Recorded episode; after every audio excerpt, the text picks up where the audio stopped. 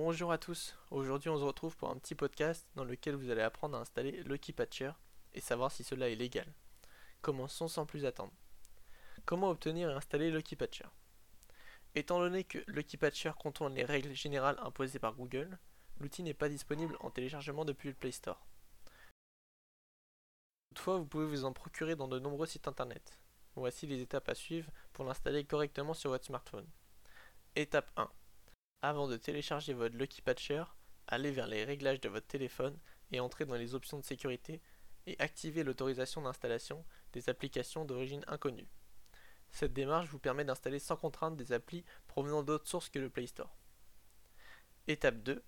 Dirigez-vous ensuite vers un site de téléchargement afin d'obtenir une source .apk de Lucky Patcher.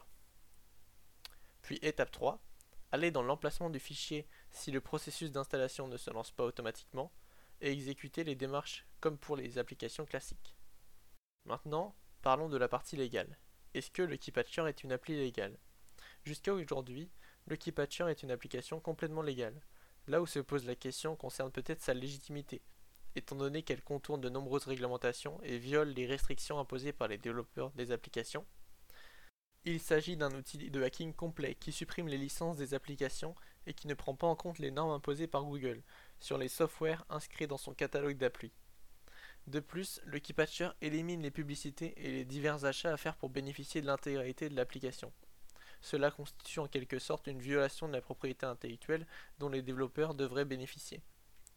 Aux yeux de la loi donc, le Keepatcher n'est pas illégal, mais du point de vue moral, il est libre à chacun de penser comme il le souhaite. Moi, en attendant, je vous laisse sur cette réflexion, car nous arrivons au terme de ce petit podcast. J'espère que celui-ci aura été utile, et je vous dis à bientôt pour un prochain podcast.